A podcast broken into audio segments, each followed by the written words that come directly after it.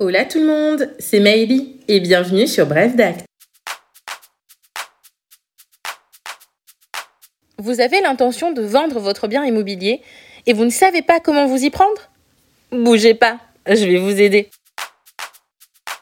Mine de rien, vendre un bien immobilier demande non seulement de l'organisation, mais surtout une bonne préparation et un petit coup de pouce.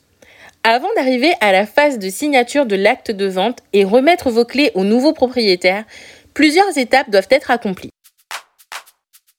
La décision de mettre en vente peut résulter de plusieurs causes d'ordre personnel, familial ou professionnel.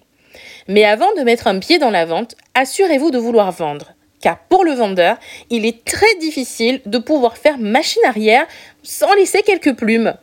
Vendre, tout comme acheter, c'est tout un projet de vie. Et comme tout projet de vie, il convient de bien se préparer et de bien s'entourer.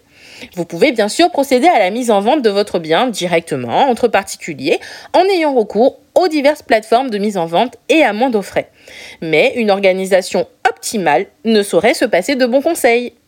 Et à ce titre, vous pouvez avoir recours à une agence immobilière ou au service négociation de votre notaire s'il en propose un. Cela vous permettra notamment de vous décharger des appels téléphoniques et des visites, mais surtout d'être accompagné dans le montage de votre dossier pour optimiser le temps de la mise en vente et de la vente. Le montage de votre dossier passe essentiellement par la réunion de plusieurs pièces nécessaires à toute signature, notamment votre titre de propriété, et non l'attestation sur une page qui n'est pas un titre de propriété, mais aussi les diagnostics immobiliers, les éléments relatifs à la copropriété ou encore au lotissement, au groupe d'habitation, mais aussi les autorisations d'urbanisme si vous avez construit ou fait faire des travaux. Rapprochez-vous de votre notaire au stade de la mise en vente afin qu'il vous fournisse la liste des éléments nécessaires afin de gagner du temps. Plus encore, les précieux conseils de ces professionnels vous permettront de vendre au bon prix. Et qu'est-ce que le bon prix? Bah, c'est le prix que vous voulez pour la maison de votre enfance, pour votre investissement. Mais surtout, c'est le prix du marché. Le prix de vente dépend de la valeur de votre bien immobilier et la valeur de ce bien immobilier n'est malheureusement pas qu'une valeur affective. Sinon, croyez-moi, toutes les maisons partiraient au million. La valeur d'un bien immobilier dépend de plusieurs critères passant de la constructibilité du terrain à ses équipements, sa modernité, le tout en adéquation avec le prix du marché, c'est-à-dire le prix auquel s'est vendue la maison de votre voisin. Sachez qu'il existe plusieurs méthodes d'estimation de biens immobiliers. On a par exemple la méthode par comparaison directe ou par le marché, qui est la plus utilisée, qui consiste à appliquer un prix au mètre carré en se basant sur la valeur des biens vendus dans le même secteur et ayant les mêmes caractéristiques. Il existe aussi la méthode par capitalisation du revenu qui consiste à déterminer la valeur du bien en fonction des revenus qu'il procure mais qui nécessite de nombreuses données. Dans le cadre d'une vente entre particuliers, il ne vous est pas impossible, abstraction faite de toutes ces méthodes, de fixer vous-même votre prix de vente en vous aidant notamment des différents outils mis en place sur la plateforme du ministère de l'économie, tels que la base demande de valeur foncière, que l'on appelle aussi la DVF.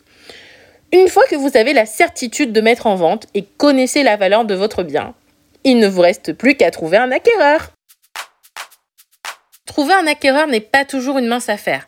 Mais après avoir optimisé votre technique de mise en vente et vous êtes entouré de bons conseils, vous devriez être capable de trouver le bon repreneur, celui qui aura le coup de cœur pour votre bijou.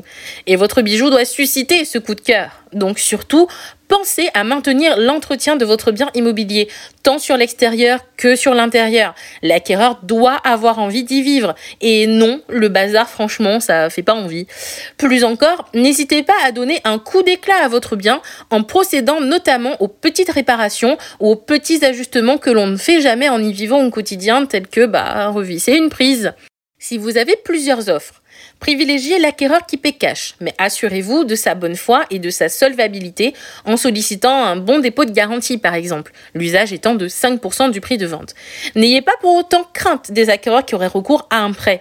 Sollicitez une ou deux simulations de financement bancaire pour vous rassurer. Les négociations prendront fin lorsque vendeur et acquéreur seront d'accord sur la chose vendue et sur son prix. C'est ce que l'on appelle le consensualisme. Le contrat est formé par le seul consentement des parties. Afin de figer cet accord, car la simple parole ne peut que très difficilement être prouvée, vous pouvez signer une offre d'achat ou une lettre d'intention d'achat, laquelle précisera le bien vendu, le prix de vente, les conditions d'acquisition, le délai pour signer l'avant-contrat ou encore toute autre négociation prévue entre les parties, lesquelles devront être juridiquement réalisables. Ce document, pour être valable, devra être contresigné par toutes les parties, et donc tous les propriétaires ou futurs acquéreurs s'il y en a plusieurs. Une fois ce document signé, rapprochez-vous de votre notaire afin de l'informer de la vente de votre bien et lui fournir votre dossier de vente complet. N'oubliez pas, plus un dossier sera complet dès le départ, plus rapidement il sera traité. Rendez-vous sur notre site internet pour retrouver nos podcasts à lire, mais aussi toute notre actualité. À bientôt!